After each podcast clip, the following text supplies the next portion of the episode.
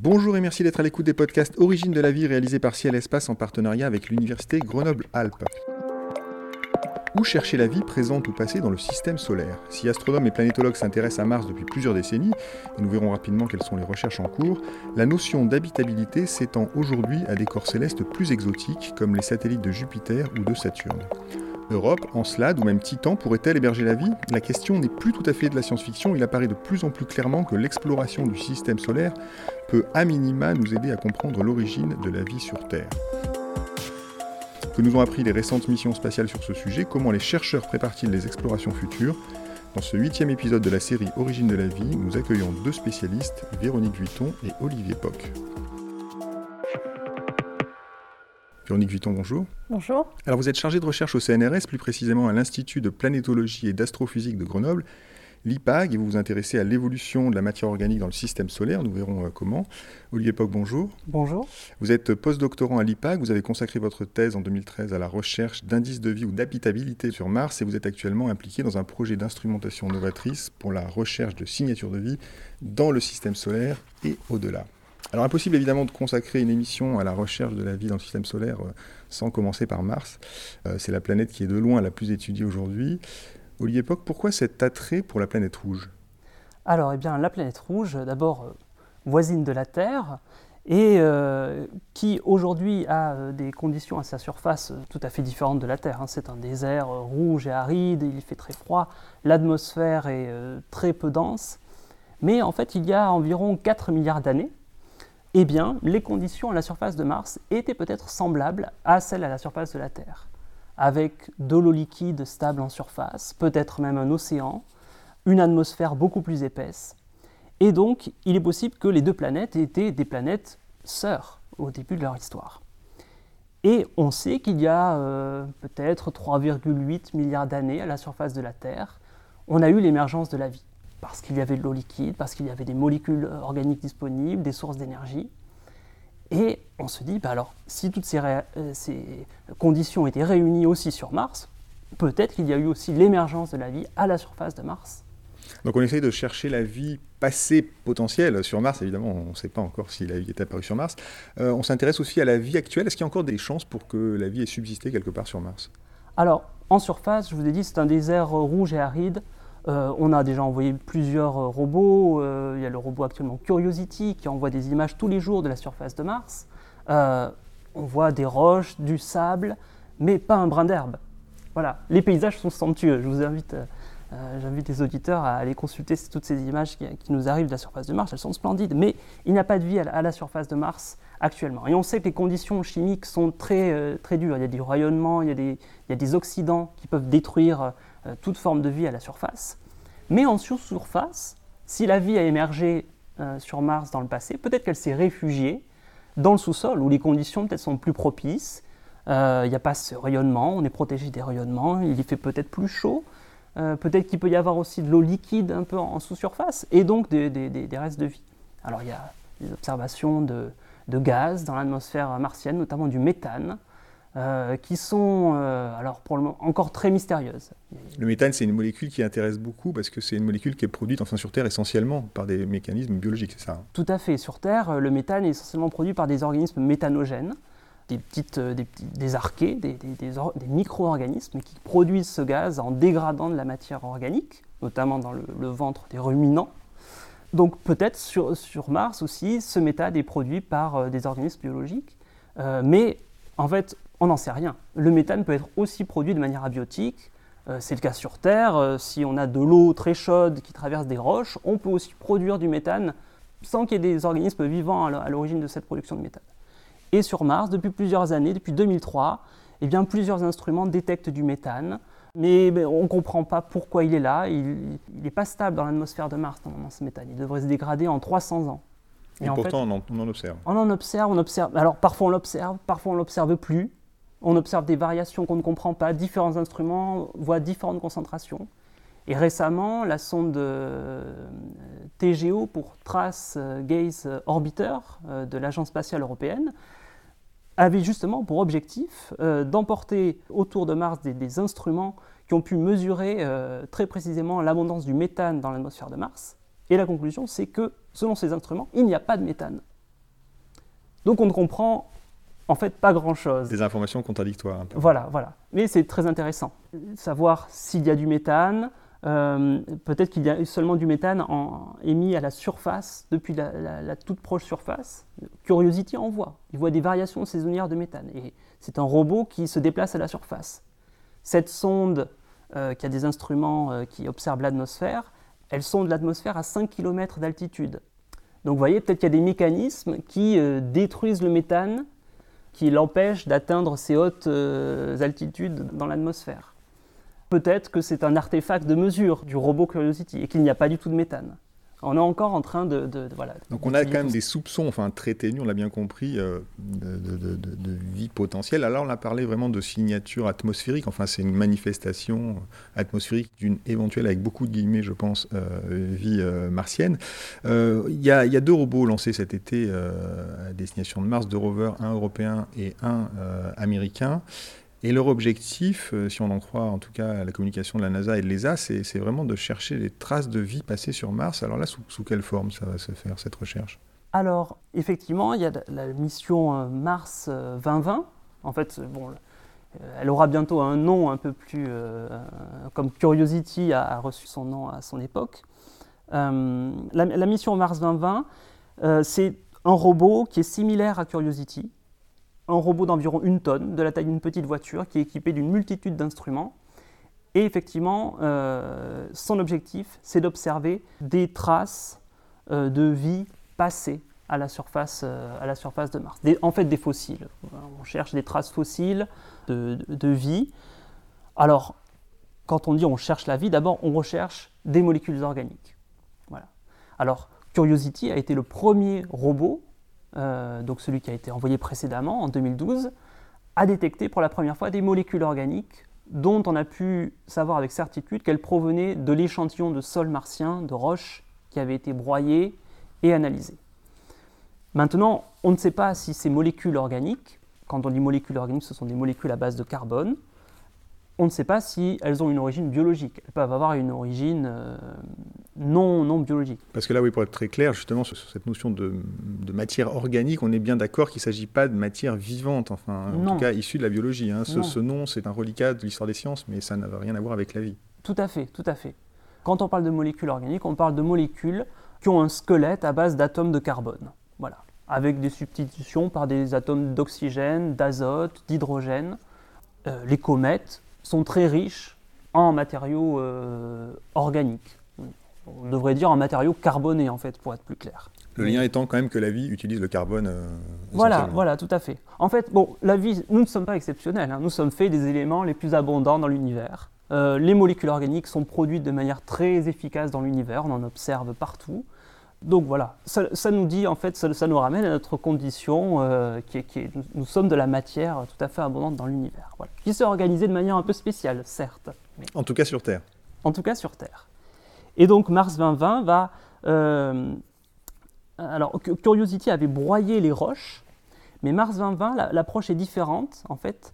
Il est équipé d'une multitude de caméras, je crois qu'il y en a une vingtaine, dont des caméras microscopiques et euh, des instruments d'analyse aussi euh, microscopiques. Et en fait, l'idée, ça va être euh, d'observer les roches de, très près et de faire des analyses chimiques très pointues sans détruire ces roches. Voilà. Là où Curiosity broyait les roches, Mars 2020 va les observer de très près sans les broyer et observer à l'aide d'autres instruments de Curiosity, enfin chercher à observer des molécules organiques. Dès que ce rover détectera euh, une roche intéressante, eh il en prélèvera euh, une petite section sous la forme d'une carotte de quelques centimètres, forée donc à l'intérieur de la roche ou dans du sol martien, et cet échantillon sera mis dans des tubes qui seront hermétiquement scellés. Et l'objectif, c'est de ramener ces tubes sur Terre lors d'une mission future qui n'est pas encore prévue, qui pourra avoir lieu à l'horizon 2026 et ça, c'est attendu par toute la communauté euh, scientifique, euh, car euh, on pourra analyser ces échantillons dans nos laboratoires et avec nos instruments terrestres, beaucoup plus précis et sophistiqués que ceux que l'on peut envoyer sur le rover. Et on pourra peut-être en savoir beaucoup plus sur l'histoire de Mars et peut-être détecter d'anciennes traces de vie. Donc cette mission Mars 2020, elle sera lancée à l'été 2020 et également à l'été 2020 sera lancée la mission ExoMars, qui est une mission de l'Agence spatiale européenne en collaboration avec l'Agence spatiale russe. Et là, l'idée, c'est euh, de délivrer à la surface de Mars un autre rover qui a été baptisé Rosalind Franklin, en mémoire à la physico-chimiste qui a co-découvert la structure de l'ADN. Et l'objectif de ce rover, c'est également de rechercher des molécules organiques. Et alors, il est un, peu plus petit que Curiosity, euh, pardon, que le rover Mars 20 et Curiosity. Il fait 300 kg. Il possède toute une série d'instruments, mais surtout, il est équipé d'une foreuse qui pourra forer jusqu'à 2 mètres de profondeur, on l'espère. Et à cette profondeur, en fait, on pense que les molécules organiques, elles peuvent être beaucoup plus préservées des rayonnements ionisants de la surface de Mars. Et donc, on pourrait détecter euh, des molécules qui ont pu être préservées depuis des milliards d'années, depuis le moment où la vie a peut-être émergé à la surface de Mars. Donc voilà le grand objectif de ces deux missions, Mars 2020, ExoMars, lancées euh, à l'été 2020 et qui arriveront sur Mars en 2021. Alors ça, c'est tout le programme pour Mars. Évidemment, euh, il y a ces missions, on imagine qu'il y en aura d'autres derrière, toujours plus euh, perfectionnées. Il y a un autre objet dans le système solaire qui intrigue quand même depuis des décennies maintenant, c'est Titan, le plus gros satellite de Saturne sur lequel d'ailleurs les Européens ont posé une sonde en 2005.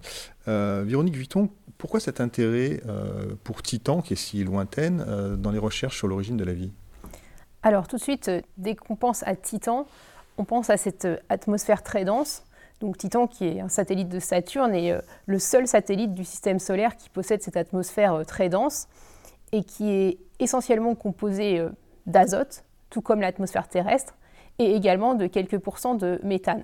Donc euh, ce mélange, quand il est exposé euh, aux photons euh, qui proviennent du Soleil, vont former tout un tas de molécules, donc de nouveau des molécules organiques, hein, ça va être un peu le, mot qui va revenir durant tout ce, podcast, mais donc on va avoir toutes ces molécules organiques très complexes qui vont se former dans l'atmosphère, d'une complexité qui n'a pas d'autres équivalents, on va dire, dans le système solaire. Donc on a déjà toute cette matière de base, on va dire, pour former la vie, qui est tout à fait présentes sur Titan. Et donc ces molécules, elles vont, ben, sont formées dans l'atmosphère, mais elles vont sédimenter, elles, vont finir par tomber sur la surface. Et euh, donc Titan, c'est un satellite de, glace, donc euh, la surface, euh, elle est très froide, hein, c'est à peu près 90 degrés Kelvin. Donc l'eau est présente sous forme de glace très très dure. Mais on pense que quand il peut y avoir des impacts météoritiques, on va pouvoir former euh, de manière transitoire euh, des endroits, l'eau va pouvoir rester euh, pendant des dizaines de milliers d'années. Donc on va avoir toute cette matière organique qui va être en présence de cet autre élément qu'on pense être très important pour la vie, c'est l'eau. Et donc c'est très intéressant de savoir jusqu'à quel degré d'évolution ces, matières organiques ont pu évoluer. Est-ce qu'on a pu former des acides aminés, des bases nucléiques ça, c'est une, donc c'est une première possibilité en fait pour euh, l'intérêt euh, de Titan. Ensuite, cette matière organique, euh, elle, on sait aussi sur Titan un, c'est un satellite qui va posséder un océan en sous-surface. Donc, si ces matières organiques peuvent, par des moyens de convection de la croûte, ensuite descendre dans l'océan, on va pouvoir de nouveau avoir un océan liquide, donc où les molécules vont pouvoir évoluer et on peut également là aussi avoir des phénomènes qui conduiraient euh, à l'apparition de la vie. Donc là, l'océan, c'est quelque chose de permanent, donc on n'a plus trop de restrictions euh, en durée d'année. On pourrait avoir aussi des choses euh, bah, telles qu'on connaît qui évolueraient dans cet océan. Vous parlez d'un océan sous, sous la, glace, donc la glace qui est la croûte en fait de Titan, c'est ça, si, si j'ai bien compris. Il y a pas mal de phénomènes atmosphériques à la surface de, de, Titan. Enfin, je crois qu'il y a des, on a vu des montagnes, des lacs surtout des, indices de, pluie, euh, d'éthane et de méthane. Tout ça, c'est une, euh, une, comment dire, une organisation, le cycle du méthane, est-ce que c'est un intérêt pour la vie proprement dit ou c'est un intérêt pour les euh, météorologues, disons les planétologues, parce que là on a un, cycle qui est différent du cycle de l'eau? Ou est-ce que vous séparez bien ce qui serait possible en termes d'origine de la vie dans le sous-sol de ces éléments liés au méthane? Ce sont deux sujets différents. Alors en fait, oui, c'est-à-dire que soit on considère que la vie est telle que, on va dire, on la connaît sur Terre, c'est-à-dire on veut des molécules organiques et on veut de l'eau liquide parce qu'on pense que c'est un très bon solvant euh, pour euh, former euh, des molécules biologiques et là où les micro-organismes pourraient complètement évoluer. Après, si on a un petit peu plus d'imagination, on peut penser également qu'il y aurait d'autres types d'organismes complètement différent de ce qu'on connaît sur Terre, qui pourraient évoluer dans les mers de méthane qui sont présentes à la surface. Donc, ce que Cassini nous a révélé, donc Cassini c'était un orbiteur qui a été en orbite autour de Saturne de 2004 à 2017 et ce qui a révélé, c'est qu'en fait, la surface de Titan, elle ressemble vraiment à la surface euh, de, la Terre, avec pas les mêmes ingrédients, mais on va avoir euh, des montagnes, euh, on va avoir des dunes, donc des dunes de matière organique, des montagnes de glace, et il y a également des lacs et des mers d'hydrocarbures, donc essentiellement de méthane. Et donc il va y avoir également tout un cycle du méthane, puisque en fait le méthane il joue le rôle de, l'eau sur Titan à ces, ces très faibles températures et le méthane va s'évaporer, va pouvoir euh, former des nuages et ensuite euh, retomber euh, en pluie. Et donc tout ça fait qu'il y a un cycle dans lequel on supposer qu'il y aurait des micro-organismes, donc complètement hypothétiques et complètement différents de ce qu'on peut imaginer sur Terre, mais euh, qui se serait développé et qui euh, aurait pu évoluer. Donc là, c'est une vie euh, vraiment, pour le coup, très très éloignée de la nôtre. On va rester du coup en sous-sol où on a une, vie qui nous paraît, enfin, il n'y a pas de vie, mais qui pourrait nous paraître plus intéressante, plus proche de ce qu'on connaît sur Terre. Il y a quand même quelque chose d'étonnant dans ce que vous dites, ces organismes qui pourraient peut-être vivre sous la surface de Titan, d'où tireraient-ils leur énergie? Parce que sur Terre, le Soleil joue un rôle prépondérant. Comment ça se passerait sur, sur Titan? Alors en fait, Titan, c'est pas vraiment le bon exemple en fait pour ces processus parce que là, on va plutôt penser aux autres satellites glacés tels que Encelade ou Europe. en fait, les modèles de structure interne laissent supposer que la croûte en fait donc de roche le noyau du satellite est directement en contact avec euh, l'océan qui est en sous-surface. Et donc, on va pouvoir avoir des phénomènes hydrothermaux où on va avoir toute une source d'énergie en fait chimique, où on va avoir des phénomènes euh, d'oxydoréduction qui vont apporter l'énergie nécessaire euh, pour la formation des micro-organismes. Donc, sur Titan, en fait, on n'est pas sûr que la croûte rocheuse soit directement en contact avec l'océan, c'est possible qu'il y ait une autre couche de glace intermédiaire qui ferait que du coup euh, bah, l'océan sous surface est moins intéressant que celui d'Europe ou d'Encelade.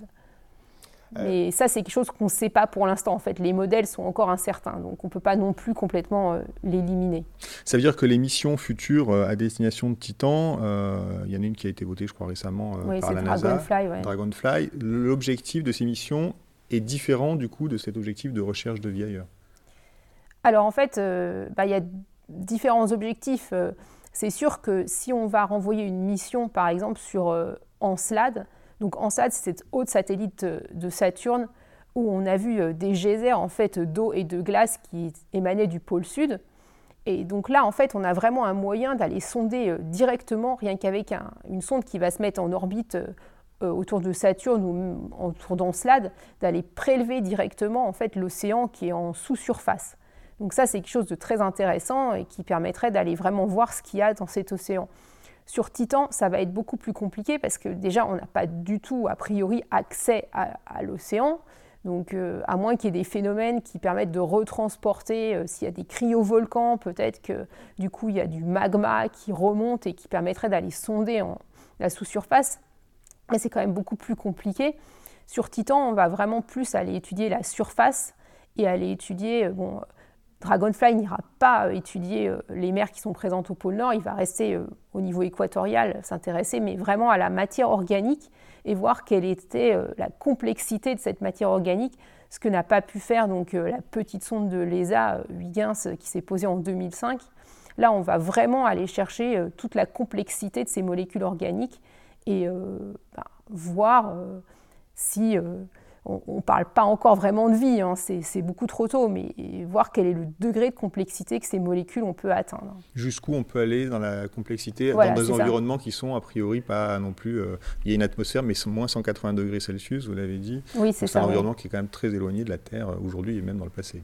Oui, oui, bah, c'est sûr qu'il fait très froid, donc euh, c'est-à-dire que ce pas des choses qui vont être euh, forcément euh, très compatibles avec la vie, mais après, euh, on peut toujours imaginer des catalyseurs ou des choses qui vont permettre de faire que des micro-organismes ont quand même évolué avec des métabolismes très très lents sur Terre, on voit des... la vie est présente absolument partout, dans très haute température, très basse température, très forte pression. Donc du coup, on peut imaginer que c'est également possible dans ces autres environnements, même s'ils n'ont pas l'air d'être très accueillants.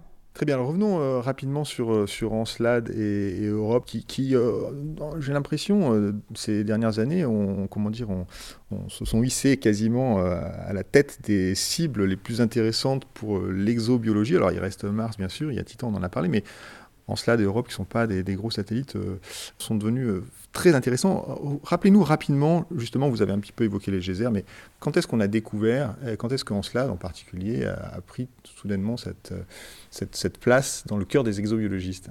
Alors c'était vraiment avec la mission Cassini. Euh, avant, la seule chose qu'on connaissait d'Encelade, c'était euh, les sondes Voyager. Et euh, c'était connu qu'il y avait cette, bon, ce tout petit satellite hein, donc, qui euh, était là. Et ce qui était intriguant, c'était que la, surface, on savait qu'elle était très très réfléchissante. Donc, euh, ce qui était assez étrange, parce que généralement, bon, il y a tous les objets, euh, toutes les météorites qui, qui, sont dans le système solaire qui vont finir par impacter ces satellites et donc à noircir la surface. Et là, sa surface avait l'air très très jeune, avec des craquements. Enfin, on avait l'impression qu'elle avait évolué. Donc, bon, c'était assez bizarre, mais c'était à peu près les seules choses qu'on connaissait dans cela d'avant Cassini. Et euh, bah, du coup, les images de Cassini euh, ont déjà euh, bon, confirmé en fait le fait que cette surface était très très jeune et qu'il y avait des, crevasses au pôle sud qui étaient relativement chaudes. Et donc la chaude, on parle d'à peu près moins 100 degrés Celsius, mais bon, c'est chaud par, rapport au reste. voilà. Et, du coup, elle a aussi détecté donc, ces, ces geysers d'eau et de glace et euh, dans ces égères, ensuite, donc, du coup, euh, d'autres analyses ont été effectuées, euh, notamment par des instruments qui ont directement prélevé ces grains et qui ont mis en évidence qu'il y avait également des, molécules organiques, hein, toujours elles, et de la silice et de l'hydrogène, ce qui conforte en fait l'idée qu'on bah, va avoir cet océan en, sous-surface qui va être en contact avec la croûte et que ces processus hydrothermaux qui sont similaires à ceux qui sont dans les océans terrestres pourrait éventuellement se mettre en place euh, sur Encelade. Et du coup, l'autre intérêt, c'est que bah, du coup, avec ces geysers, c'est relativement facile d'avoir accès à l'océan en sous-surface. Donc ça va être à peu près la même chose euh, niveau processus sur Europe. Mais comme les geysers sont quand même l'air d'être beaucoup plus incertains ou du moins beaucoup moins denses, c'est vrai qu'Encelade est devenue la cible privilégiée puisque du coup, on pourrait vraiment avoir euh, une, une réponse quasi instantanée avec les bons instruments pour savoir s'il y a des micro-organismes qui sont euh, développés euh, dans l'océan. Est-ce qu'il y a une mission qui est prévue euh, aujourd'hui sur Encelade qui a été décidée par une agence? Non, pas du tout. Il y a Dragonfly, donc, mais qui va aller se poser à la surface de Titan.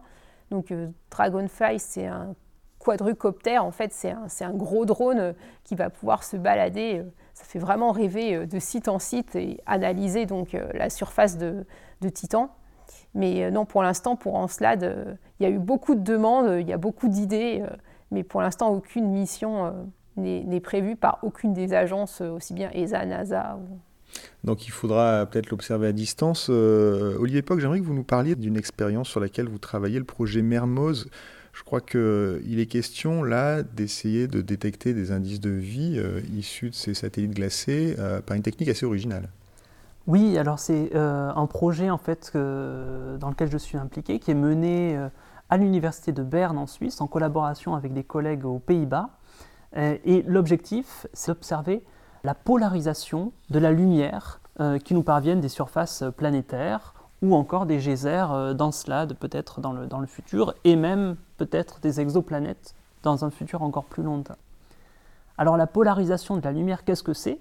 C'est une caractéristique particulière de la lumière. Alors on sait qu'on peut regarder la couleur de la lumière, les scientifiques appellent ça le spectre. Euh, et en fait, cette lumière, elle contient aussi une information euh, géométrique.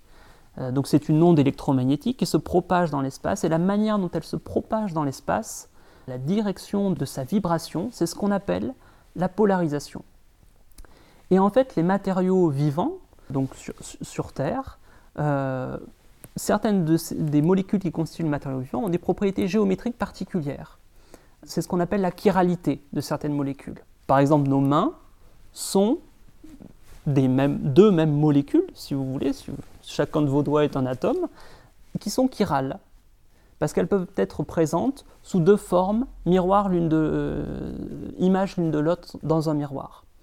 Mais la vie, pour faire des structures reproductibles, pour faire toujours, pour construire toujours par exemple les mêmes protéines qui vont se replier de la même manière sur tous les organismes descendants, n'utilise qu'une seule des deux géométries disponibles pour ces molécules chirales.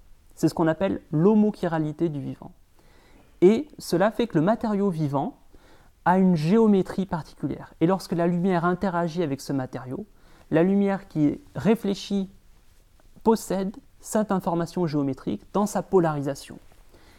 Et donc, euh, effectivement, depuis plusieurs années, il y a des chercheurs qui ont montré que la lumière réfléchie par un matériau vivant possède une signature particulière qu'un matériau non vivant ne possède pas. Et donc, on peut espérer comme cela, en observant seulement la lumière, donc à distance, discriminer un matériau non vivant d'un matériau vivant. Euh, et donc c'est le, but du projet Mermoz. Donc d'abord nous effectuons des mesures au laboratoire sur des feuilles d'arbres, sur des micro-organismes, puis sur des oxydes de fer, euh, euh, du plastique, des matériaux non vivants pour bien comprendre, bien discriminer les différentes signatures de ces matériaux. Et nous souhaitons observer la Terre depuis l'orbite terrestre et les écosystèmes terrestres afin de savoir s'ils possèdent cette signature de polarisation. Est-ce que en survolant un désert rouge, on arrive à savoir que bah, cette lumière euh, de couleur rouge, en fait, elle, ne possède pas la, polarisation particulière qui correspond au vivant, tandis que la forêt amazonienne possède cette signature. De même sur des algues microscopiques en suspension dans l'eau. Et donc si ça, ça fonctionne, si on arrive à le faire sur Terre, on peut espérer le faire sur les geysers d'Encelade, où il y a, là, il y a du matériau frais qui provient de l'océan interne, qui est éjecté dans l'espace, puis qui retombe à la surface. Et on peut peut-être espérer euh, détecter des, éventuels organismes homochiro, puisqu'on suppose que cette propriété géométrique, c'est vraiment fondamental, et ce sera universel dans toutes les formes de vie qui ont besoin de se reproduire. Donc on espère trouver ces signatures aussi, peut-être dans le système solaire, ou au-delà, en observant la lumière d'une exoplanète semblable à la Terre, qui aurait la, recouverte par une exovégétation. Voilà, donc c'est des, recherches pour euh, le long, voire très long terme. Alors pour les exoplanètes, on imagine que c'est pour le très long terme. Pour la Terre, vous avez euh, déjà l'idée de... J'imagine qu'il faut lancer ça sur un satellite. Euh, vous avez un calendrier ou, Alors pour, l'instant, c'est vraiment un projet, mais effectivement, le projet, c'est de, de, construire un instrument, donc avec nos collègues aux Pays-Bas, pour le placer en orbite terrestre sur la Station spatiale internationale, en fait qui est très utile pour euh, poster des, expériences comme ça euh, d'observation de la Terre. Et donc on, travaille actuellement euh, à la conception de, de, cet instrument. Voilà, on n'a pas encore, c'est vraiment un projet qui est à son début, mais on espère qu'il se concrétisera parce qu'actuellement, en fait, il a pas, on, on, ne sait pas si la Terre possède une signature en polarisation circulaire visible depuis l'espace. Et donc, ce serait bien de le savoir. Donc, voilà. Très bien, bah, écoutez, merci pour ces explications sur le projet Mermoz. Donc une nouvelle façon euh, d'essayer de détecter la vie ailleurs. Nous arrivons au terme de cette émission. Merci Véronique Vuitton, merci Olivier Poc pour votre participation. Dans le prochain épisode de la série Origine de la vie, nous nous intéresserons à la recherche de signatures de vie sur les planètes extrasolaires. Justement, c'est un peu la suite de ce que vous venez de nous expliquer, bien plus loin euh, que Mars ou Titan. À très bientôt à l'écoute de nos podcasts.